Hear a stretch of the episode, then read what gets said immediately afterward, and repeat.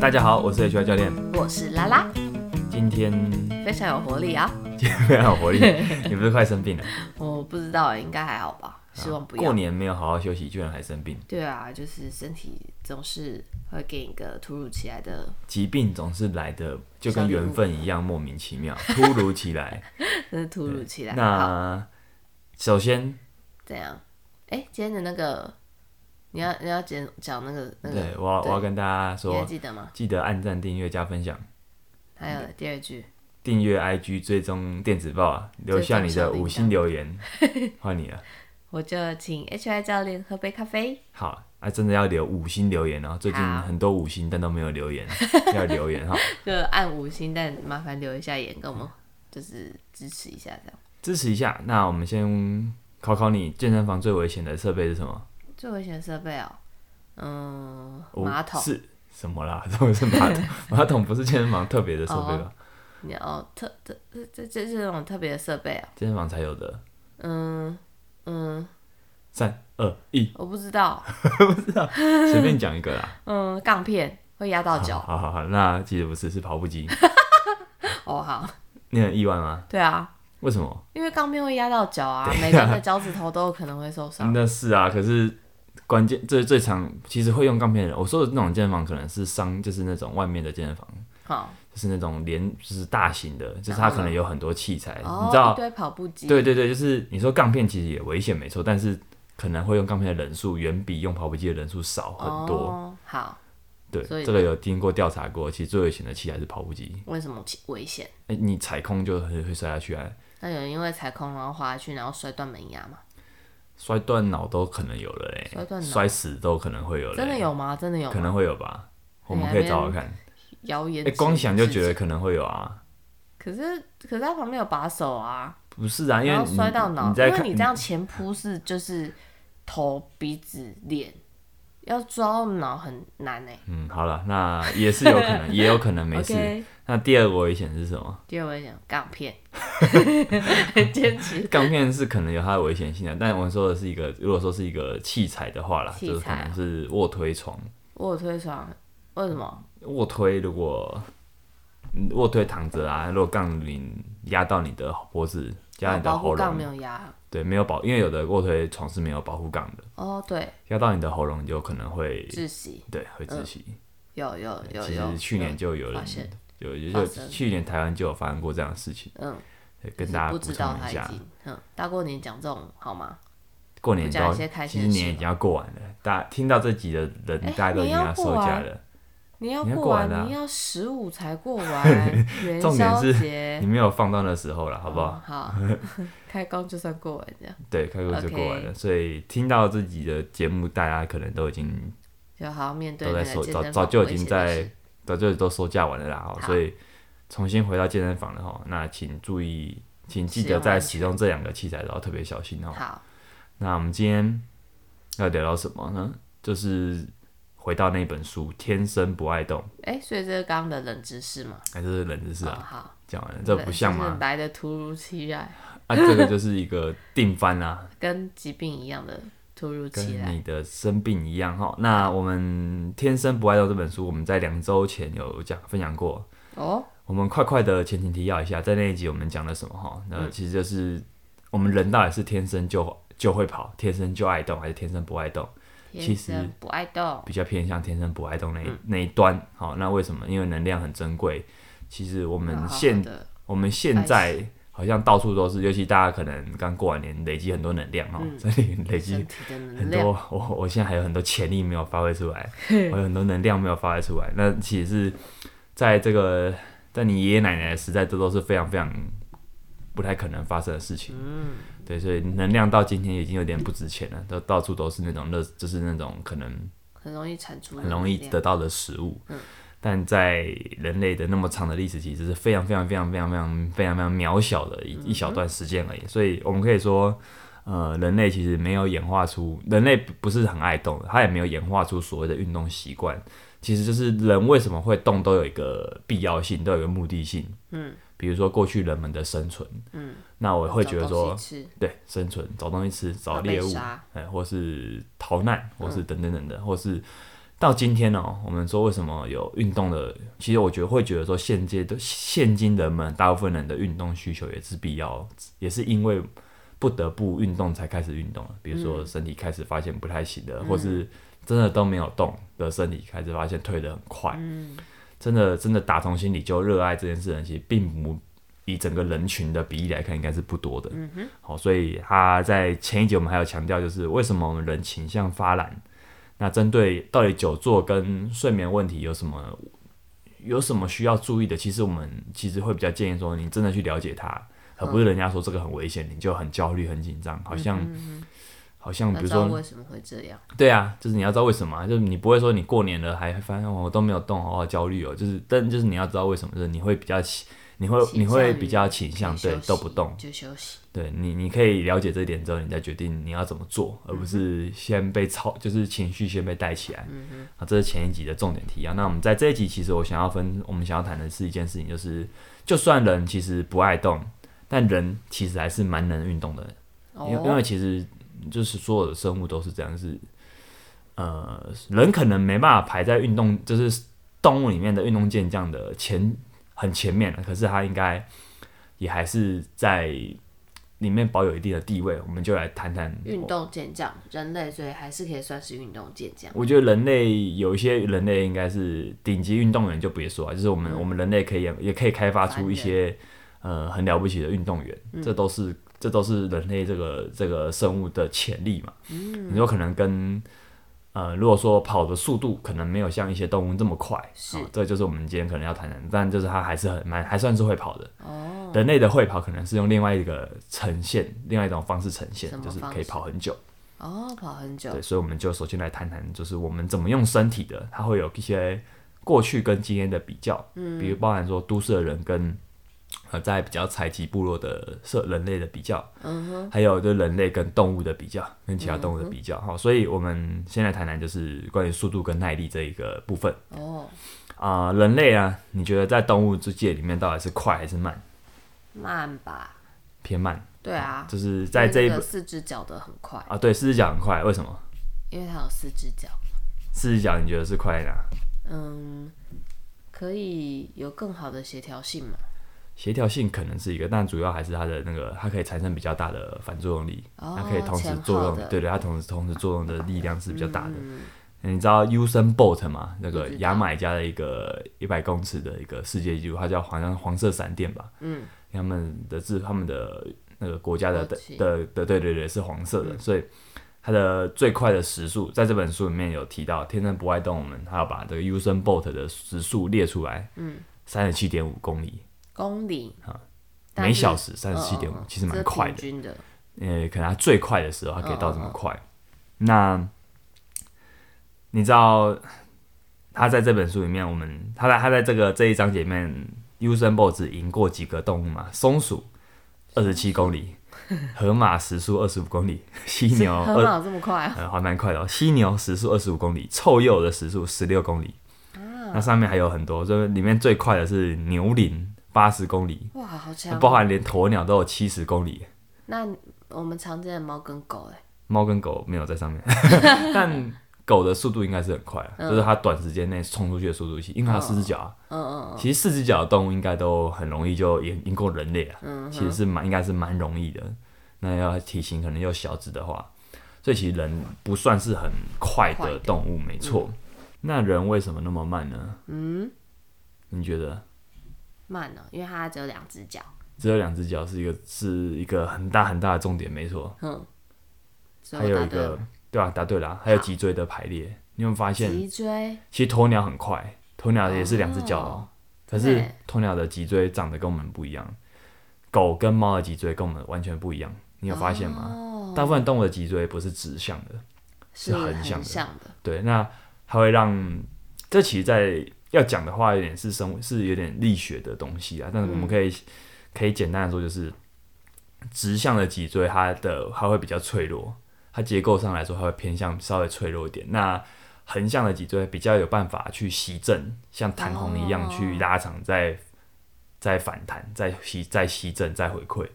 这是横向跟直向脊椎最很大的不同。所以其实呃，人其实为了要站起来，为了要双可以使用他们灵活的双手，嗯，其实牺牲掉了非常多东西，嗯，但这个牺牲也让人变成是空出双手，使用了各种工具，变得一种算是称霸目前的世界，物种，对，算是目前啊，目前我们永远不知道哪一天会比有人类更强势的物种出来。我猜是章鱼，我这次有的，我猜是蟑螂。哎呦，好，好，那像有些动物，甚至它们的爪子、它们的脚，嗯。像是有爪子的嘛，嗯，那这基本上它是一个嗯钉鞋的，它是一个很嗯天生的钉鞋结构。所以人类跟动物大部分在结构上就有一个很明确的不同，这会导致一个其实人没很难那么快。哎，可是如果今天嗯。人他用四肢的，就是跑呢，对，嗯，他你只是跑不快吧？哦，你还是跑不快，因为这就不是你你很很对啊，你很你很你演化是有目的的啦，就是他你你现在大部分人都这样走这样做事情的话，你很难突然说我用四只脚，哦我我用我的手当脚，然后你还可以跑得很快，这应该是有点困难的事情。好，对，那到底什么东西会影响我们的速度？因为速度，我们在这开宗明义，我们先说速度跟耐力。那嗯如果我们回到再聚焦点到人这个东西来好上来，我们人类里面好了，哪些人你会发现说他好像比较擅长速度，哪些人比较擅长耐力？因为这两种好像是光谱上的两端，哦有点像是一个比较短时间，一个比较长时间。对，那其实啊，其实啊，耐力型运动你不能说它很慢，我觉得说它慢有点不对，因为呃那种顶尖的，或是说不用说顶尖啊，你说市民的跑者，以市民跑者来说，如果说你的马拉松可以在马拉松是四十二公里嘛，嗯，你可以在四小时内完成你的，可能你你的一小时那个你的每分钟的速度可能也不能，对，可能也都是要五五分速左右，嗯，那很快。我自己会，我有去跑过，那我如果要那个速度跑四小时，我根本就做不到。就是那那那其实就是我们我们会以为说长时间速度就很慢，可是是平均的，他把他只是说平均来说，他他他会比你短时间的输出来的慢。可是你要持续那么久，它其实不会很慢。对对，它其实不慢。那为什么是哪些东西决定的，是影响了我们到底偏向哪个能力呢？它是肌纤维，我们有提过，哦肌纤维有分之前好像有讲过类，似，有分快跟慢两种。最最粗略来说，有分这两种。嗯，那什么东西影响肌纤维的这种分布呢？有些人为什么快收肌比较多？通常快收肌都不多。嗯那有些人就是比较多，为什么？其实跟基因算是对，都是你要问你的爸妈，为什嗯么把你生成这样？为什么把我生的这么慢？啊，这可能有一点点遗传关系嗯啊，还蛮主要。但到底是什么东西影响遗传的？其实影响因素非常多，非常多。嗯就连身高这么简单的、这么简单的因素，可能背后影响的遗传因子都有。这本书上是说四百多种哦，遗传因子在影响，响，那你就更不用说像速度跟耐力，其实它它不是单一的嗯，不像身高就是单一的一个东西，它更复杂一点。所以，呃，是什么决定我们快跟是比较喜欢速度型运动，还是比较擅长那一型运动？其嗯实是好像是我们难以难以言说的那个先天因素。嗯，但到底是什么呢？到底我们到底是哪个呢？你其实可能要做了才知道。嗯，就是你可能要参真的要去投这某个运动才知道。我有听说过一个案例，就是，哎、巨人巨人教练有个学生啊，叫周青，他现在在那个跑者在业在业越野跑界很有名。嗯，可是他在大学以前，他完全不是做，耐力运动的。嗯，他是突然有一天发现他很会跑，他很可以跑很久，而且跑得很快，跑很久。哦，这是算是蛮蛮常，我们我们最近生我生活中可能比较常听到一个案例。嗯哼，所以也许有一天你会发现自己的长处在对，那但是呢，你不必觉得说我好像一定要找到那个不可，嗯，因为我们其实可以又又快又会又可以跑得久，就等于说你不必要选一个不可，这不是让你选边站，你其实耐力型跟速度型你是都可以参与的，嗯嗯，对对。那虽然我人在整个动物界里面并不非常快。但我们也，如果我们现在其实你也很不太需要跟其他动物比较了，对啊，你 可能要比较对象 可能就是追得到就对，你好只要追到公车脚，所以其实你不必要因为这样你就不练速度，速度的训练对速度型的训练对你还是很有好处。嗯。那再来就是谈谈耐力，人的耐力表现其实最主要的一个表现形式啊，我觉得很典型的就是跑步。当然游泳也是一个，但跑哦步、我们先讲跑步好了，因为呃这本书大量提到跑步，可能因为作者也很喜欢跑步的关系，哦，大量提到跑步了。那关于跑，关于人为什么那么会跑，你觉得为什么为什么呢？可以跑那么久了？我们说那么会跑，就是可以跑很久。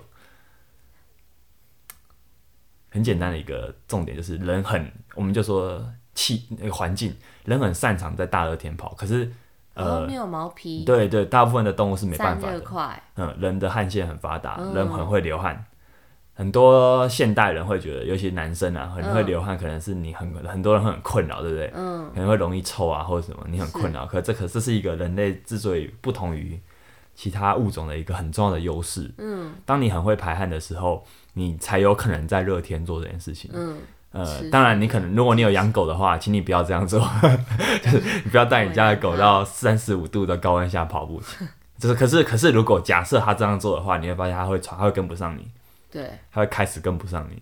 对但，对，但你不要带你家的狗做这件事情啊、再三强调。对，那只是说人的擅长流汗，就造就了一个这样子的的一个意外的收获。那说意外嘛？也不见得。那因为可能它是有目的的，就是演化，有些时候演化就是这样，它不会，它不是慢，它不是没有理由的。嗯，那人为什么演化出这样子的呃可以擅长跑呢？有一个说法是这样，就是狩猎上的需要，哦，你有听过吗？追捕猎物吗？对对对，就是你可能要追捕一些小猎物，你可能就是要跑到它累，嗯，就我用时间跟你换取空间，嗯是这样说吗？对，就是我我用我的我很我时间很多，我就一直跟你耗，我就 耗到你耗到你没力这样。那另外一种说法，另外一种也是在猎狩猎上，它可能嗯。有些动物不是我们可以追捕的，比较大型的，嗯。但他们可能比如说大型动物之间互相残杀，嗯，那有可能就是留下了一片尸体，一块尸体。那这时候如果很热的话，其实人可以很狡猾的抢先其他动物去猎捕那些腐肉，那些腐肉可能有很营养的骨髓跟很营养的内脏。嗯嗯好、大家知道内脏跟脂跟骨髓很营养，不知道的话，你可以重听前两两集前，我我们也有提到这件事情。，H I 教练有提过对对，我们，H I 教练宇宙非常的广宽广哦，很多东西都提过了。那 很可能是因为为了要得到肉类珍，而且在过去这是非常珍贵的，嗯而导致人其实很擅长跑步。对，那包含啊，人的心脏的腔室很宽、很宽大、很包含，腔室还有富含弹性，就是你的、嗯。你的左心，就是你的心腔啊，嗯嗯嗯，对，心腔、心室那些，还有再包含就是臀大肌非常的壮硕。哦，我们的臀部很壮硕啊，就是当然你不是坐太久的话，嗯。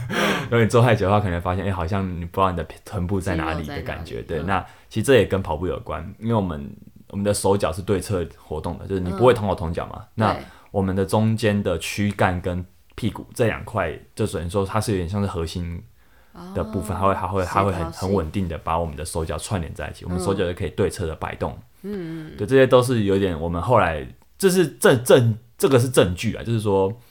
呃，就算你不喜欢跑步，这些你身上的这些特征都告诉你，其实你是可以跑的，是擅长的，你应该是可以跑的。对，那但既既然人那么能跑呢，为什么我们又常听到跑步容易让人受伤？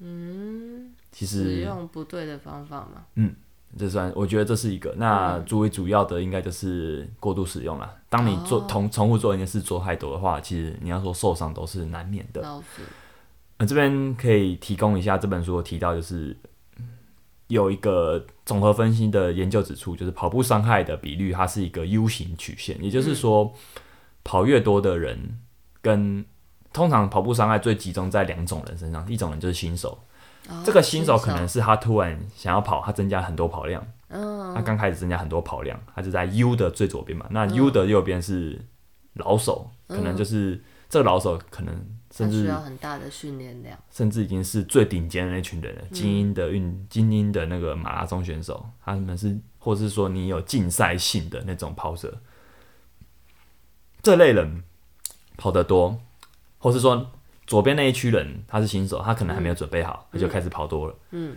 所以其实你要让身体准备好再去跑很重要。嗯，跑步不是一个你你突然就会的事情，其实尤其来我们虽然说人应该是天生就会跑。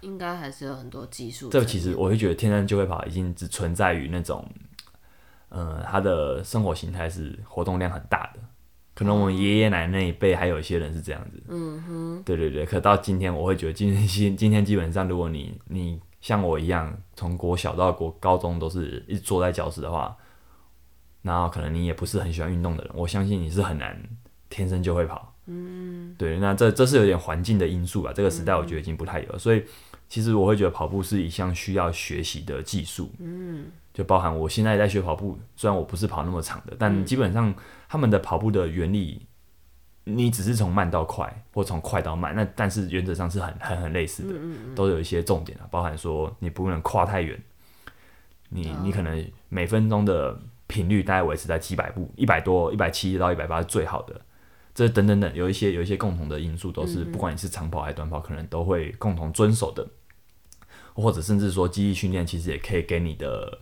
跑步很大的帮助。就今天你的身体，我们说身体要准备好，怎样算准备好？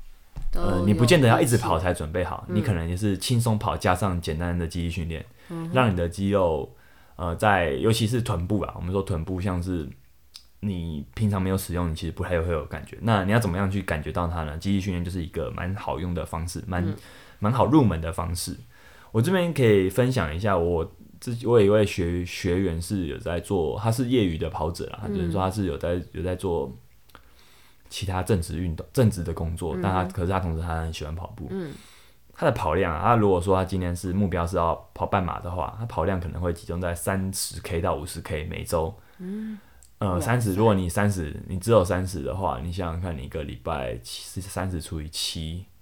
他们当然不会均分七天啊，但可能就是你一周一天一定要跑十 K，那你其他会再分散这二十 K，嗯，呃，三十可能是最少的，就是你基本上你可能一周要运动五天。我觉得跑步有风靡过一阵子啊，但后来如果你真的有办法留下来，其实应该不会很多。的一个很主要原因是它的你必须奉献很多时间跟心力在这上面，嗯。那你的生活本来的，你要你要怎么样去平衡你的生活跟你的这项运动？那如果你还想要再做其他训练加强你的身体的话，那这更难平衡。嗯，实际上，对对，会更难平衡。但还是很建议，还是很建议，就是有在做跑步的人，如果你没有接触过记忆训练的话，你都可以试试看，因为它会对你可能会有一些帮助，这是一定的。嗯，对，这是一定的。那。你可以想想看，就他们要跑这么多，那如果说今天目标是全马的话，你有你可能不止三十 K，你可能得要更多。嗯，一个月跑到五二两百的人，可能都很常见。等于说一个月一个礼拜五十算是基本盘。那对啊，所以我会觉得说到后面你能不能走得长久？你一次跑完那个好像很厉害很热血，但能不能持续？就是因为你只跑完一场，你一定会想要再更好。嗯，你一定会想要把那个成绩突破。那这样你你能不能一直持续训练？你你的生活能不能平衡下来去训练？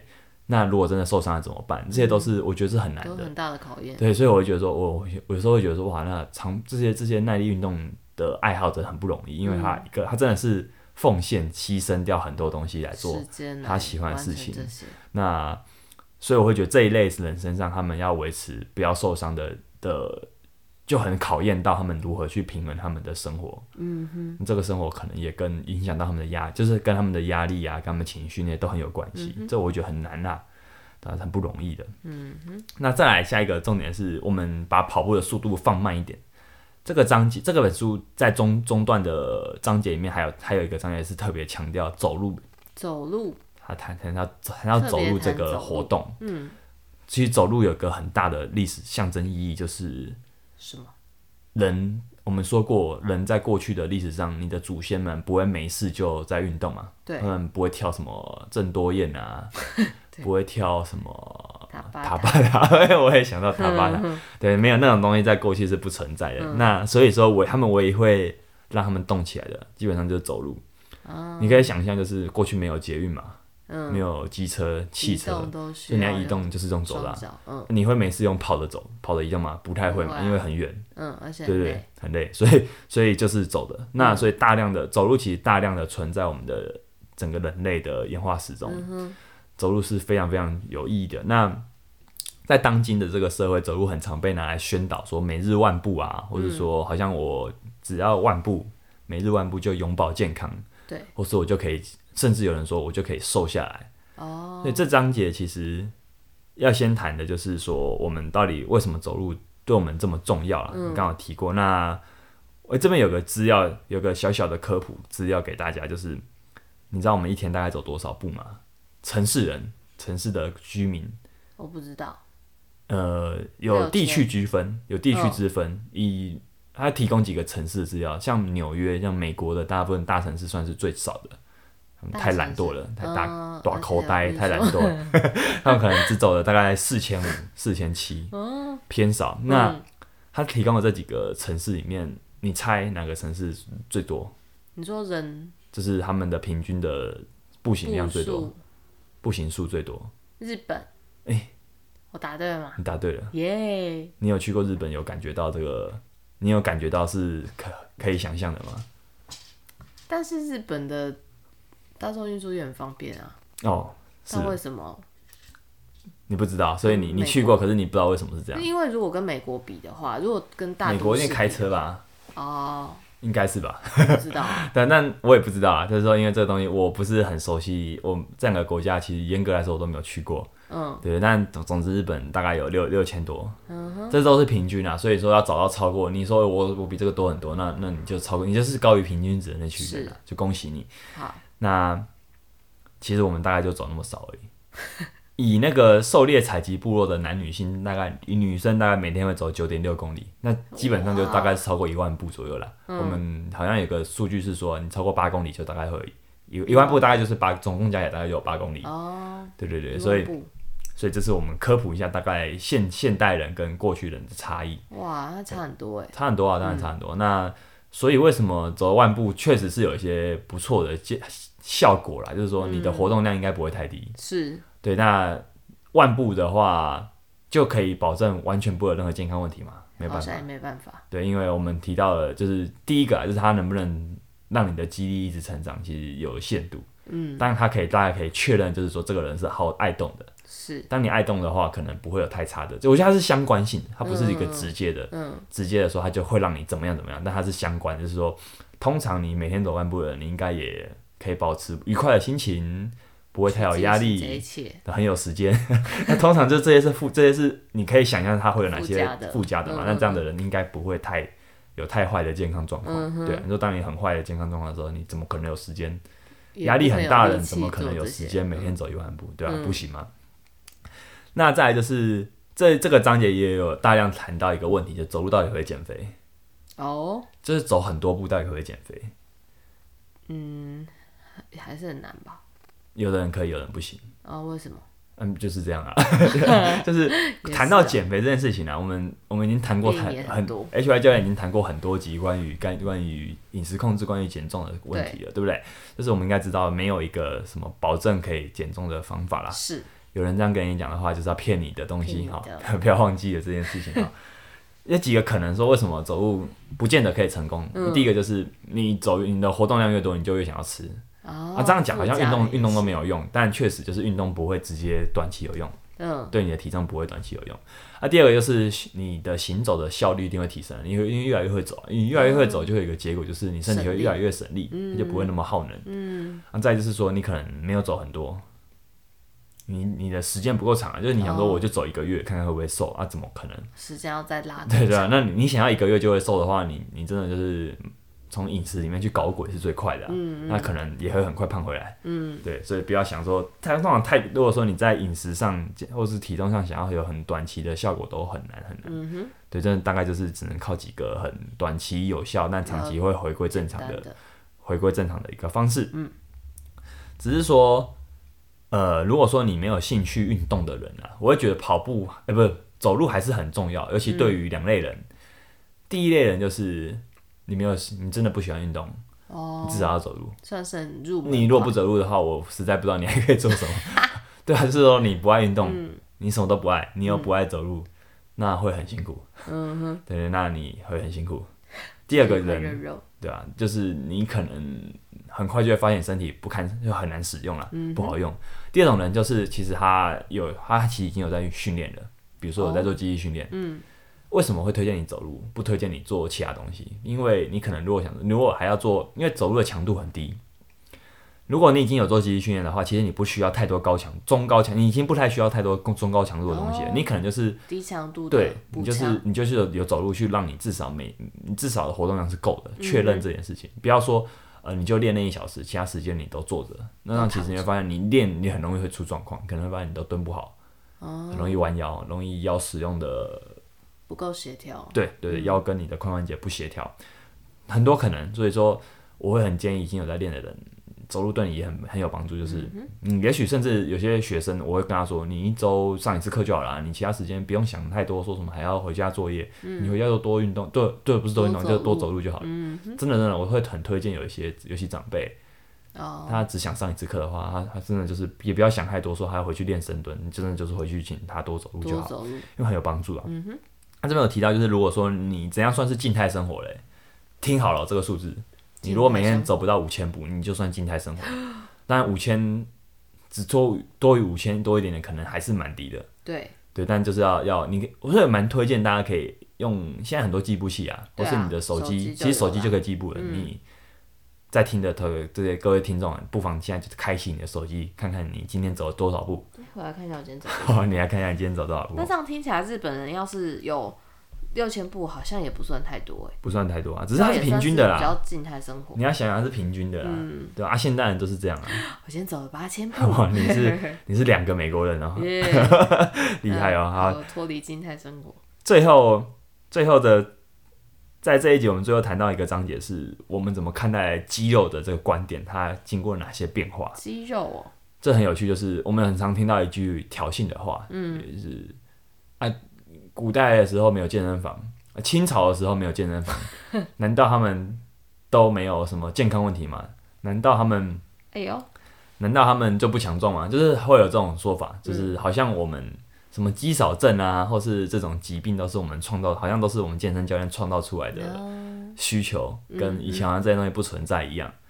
那以前的人也比较早死吧？哎、对对对，其实我就要正要说这件事情，哦就是 就是为什么为什么以前没有鸡早症？因为他们在得到鸡早症前早就死掉了。对啊，你知道，那，过去可能我们崇尚自然的人们没有发现一件事，就是那个你所谓的自然啊，那个那时代可能人人的平均寿命大概是三十岁。对啊，粮食不足、啊。对对对，所以 你想想看，那个好像不是一个很像，不是一个太值得。这种很多人说现代生活很讨厌，可是想想，如果你的平均寿命只有三十岁的话，然后每天处在你已经。死了。对，可能就是你会，你可能就得听到这句话了。OK，对，那他还有在这个章节，我觉得还有一个部分就是很有很有趣的论点，是论点就是我们怎么看待肌肉。呃，在某个时期啊，尤其这个这个其实是美，其实健身文化是真的是从美国开始的。嗯，有一种，尤其是是在男生圈内的健身文化，男性的配合大量的高蛋白跟那个跟那个食品工业，灌就是食品工业在背后当然有推波推了一把，嗯。就让你知道说，哦，原来要变壮，我就要使用很多营养品，嗯哼，那个都有一些关联性。然后再加上健健美文化啊，像阿有几个名人的带动啊，像阿诺，嗯哼，这些名人的带动，让呃健美就是肌肉好像就是大块肌肉，对大块肌肉这种这种美学在在某个时期的美国开始盛传，那它当然就往外扩散。嗯哼，哦，包含讲到这个，我就想到一件事，就是过去我在十年前，可能我在大学刚开始健身的时候，那时候其实大部分人健身的目的都很简单，就是我要壮，就是就是对对，就是我要胸肌，就是大家都选奶大，所以我就要练把，我就要把胸超爆，我就是要我就是像男生啊，就是就是狂卧推我只练那个镜子看得到肌肉，反正其他东西又没有人在乎，就很容易会有这个现象，或者说我就是今天我就练胸，明天我就练背，后天我就练三头肌，大后天我就练手腕，就是说把整个肌训练分得很很琐碎、很细微。那到了今天呢、啊，到了二十一世纪的今天啊，其实都是二十一世纪了，哈，就是到了今天。到了今天，我们发现就是很多人到训练的目的已经不太一样，很多人是说为了想要更好用的身体，更跟运动表现更有关系的身体，或者是我们很常听到一个词汇叫功能性训练。嗯，哎，功能性训练其实就在有点在觉得这是这是一个对于那个好像只训练好看肌肉的一个反扑，所以我们从这个从刚刚讲的那个肌肉呃健身房的训练者的差异。就可以发十年前后的差异就可以发现一件事，就是我们怎么看待身体是一个很复杂的议题啊，就是嗯它是一直在变动的，我们没办法，对我们没办法知道十年后的训练的主流会不会改变，嗯，绝对没办法，没有人知道这件事情，所以我们说难就是真的有所谓的自然，或者说我们对于自然的定义，对啊，要就是你哪知道说什么放在哪个时？间因为很多人说健身房不自然啊，就是我觉得嗯。这最有趣，就是说好像练某种运动才遵守遵循古法一样自然，嗯。实际上那个东西是没有意义的，因为你所谓的自然是一直在变动的，是。就像演化一样，演化是动态的。嗯，它最重要的一个内涵就是说，因为为什么会有演化？因为生物要因为因应环境的变化而有改变，嗯哼，所以环境是会一直变的。对。对，那你也知道，就是我们跟上一辈、跟上上一辈、跟一代一代前的那个 硬要，跟一代一代一代前的那个祖先们已经的生活方式根本就不一样。嗯，所以你说健身房不自然吗？我倒觉得他在这个这个很快速匆忙的自然，对我倒觉得他在这个很快速匆忙的时代，他在试图让我们可以回到我们过去那所谓你所谓自然状态中可以有的身体能力。嗯哼，他其实在帮助我们，健身房其实是在帮助我们找回这样的东西。嗯当然你，你可以不靠健身房，但就是我们讲过很多次，就是那就是效率上可能会比较没那么好，嗯，对吧、那为什么也有人会说，为什么肌肉这么厉害的话，为什么我们过去的时代中很少看到大肌肉的人？像阿诺那种身形的几乎不存在于你的祖先中。为因为食物不够充足嘛，嗯，没错，因为在大多数时间里面，在人类大历史的这绝大多数时间里面，都是充满着战乱饥荒的。嗯，像我们这一代这种，我觉得啦，以可能台湾不知道 台湾会不会发生战争很难说，但或是说有些区区域比较可怜的人，就是他们可能这一在这个二十一世纪还是有战乱，是，但我觉得以这个世界地球上可能有一些区域的人，已经早就已经远离战争了，远离那种传染病，远离那种很很很过去可能很影响人的疾病。嗯他们的生活就是蛮富裕的，嗯，那这个是这其实是一个，这其实在人类历史上是非常非常罕见的状况。可能说四五十年都没有战争是非常非常少见的状况，都没有任何战乱或是饥荒是很少见的。所以其实大多数时间里面都是那种很很很动乱的状态。其实这时候你如果要维持肌肉的话，其实是弊大于利的。嗯，因为肌肉很耗能，肌肉好用，可是耗能。你好像就是说你在战乱时代，你带着很多物资走，其实是一个不太合理的方法。你可能只能带你需要的东西，嗯。那个你需要的东西可能就是我们的祖先，他们会有一个刚好的样子，他们可能长得刚好强壮，就是符合他们那个时代的强壮就够了，嗯，他不需要过度强壮，那是没办法，就是因为他他他是生活条件不够，对，他就只只能让只能让他变成这样子，嗯。或是那样对他来说是最方便的。最安全的，对，所以其实我们看待肌肉，其实有一个历史的改变啊变，对啊，我这我觉得这一章也蛮有趣的，就是因为包含我们讨论什么。健健身健身来说好了，为什么一阵子就有在练，好像流行练什么，一阵子就换流行练什么，其实都有点关系。嗯，对，都跟这个有点关系。虽然我们如果说以现在我已经是个教练了，我大概知道说他可能就是训练好像都没有对错，只要你的目的你清楚知道你在干嘛就好了。嗯，对，所以说你说练体态有没有对错，也不见得不对。那只是说你要知道说你这样练的话，你可能会得到哪些东西，你可能会失去哪些东西就好。自己衡量过就好，对，你自己衡量过就好。那所以我们今天的这一集大概结论就是这样了。嗯，我们就回到刚刚讲的，就是今天这一集我们其实大家介绍说，人类其实就算再怎么不爱动，其实但你还是很能动。嗯对你作为一种身体就是有这条件，对你毕竟在在这个时代，我们已经称霸了目前地球上的大部分物种。嗯。对，那那你的祖先一定做了一些了不起的事情，才让你有有机会做到这样。那这个部分可能在过去不是靠科技，嗯，那可能靠的是什么？就是身体，靠的身体，就比如说很能跑，因为流汗的关系，可以可以让你在大热天不断的追猎物，对，那跑死跑死那些小动物，嗯，对，然后就活下去。对，那包含说速度、耐力这些能力，或是我们的肌肉、我们的记忆，这些到底过去跟现代人们的差异是什么？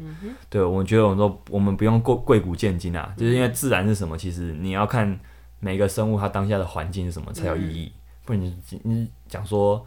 这东西不自然，都是有点莫名其妙的东西，对，就是我觉得你会变成一种你不想做事情的借口，嗯，就是说，哦对，你也很容易变成一种借口嘛。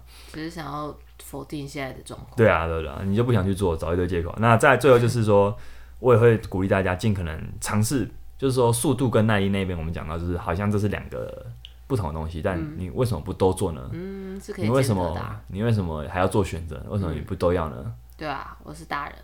嗯，就是其实多元的强壮是一件很重要的事情。那包含在这个部分，我们就鼓励大家，呃，不要只练某个东西。如果你是一个爱好跑爱爱好跑步的人，其实有些时候换个换个运动，就是肌力训练，肌力训练一定可以给你很多帮助。嗯，如果你是一个很爱去健身房的人，你也不需要太排斥跑步，嗯，你的身体其实还是可以让它均做对对，就是说跑步为什么会这么，好像在现今还是有一个一席之地。我觉得就像我们刚刚讲，跑步人真的他有很多身体的优势。结构上，让你发现说，其实人应该是擅长跑步的，嗯，所以才会把这些东西留下来。那也不妨也可以尝试看看。你既然练好了身体，那你可以用用看。一定有加分的效果。对，你你也可以用用看，你发现哎、其实有练，就会比较跑的，考不好就发现你没有什么特别跑，可是你的身体已经比起过去没有训练的身体准备好了，对，更准备好，更可能就更开始可以开始去跑步做这件事情了。好，那今天就是这一集，我们会再用一集的篇幅，下一集我们会还下周我们还是会把这本书讲完。哦，最后的章节就是在讲，有点像是作者的运动处方，他会说，如果说我们既然人还是要动的话，那我们建议做什么运动？那这些运动又跟我们现代人很常见的疾病有什么关联？嗯，呃，基本上是一个大家都最喜欢的啊，就是解决要怎么解决方解解决问题的，的那个篇章。嗯哼，呃，请大家来期待一下。好，这这一集我们就分析了一些蛮有趣的古今中外的对照啦。嗯哼，然后还让你让你鼓励你说，人还是会动的，人还是蛮能动的 哈。所以鼓励大家还是要动。好哦，好，那最后你那个啊，不免俗的再提醒一下，对两句：对啊，你不有两按赞、订阅、加分享，追踪 IG 订阅电子报，留下你的五星评价哦，跟。留言。好，那请 HY 教练喝杯咖啡，我是第四句。好，你是第四句，那我们就讲到这了，好啊，再见。拜。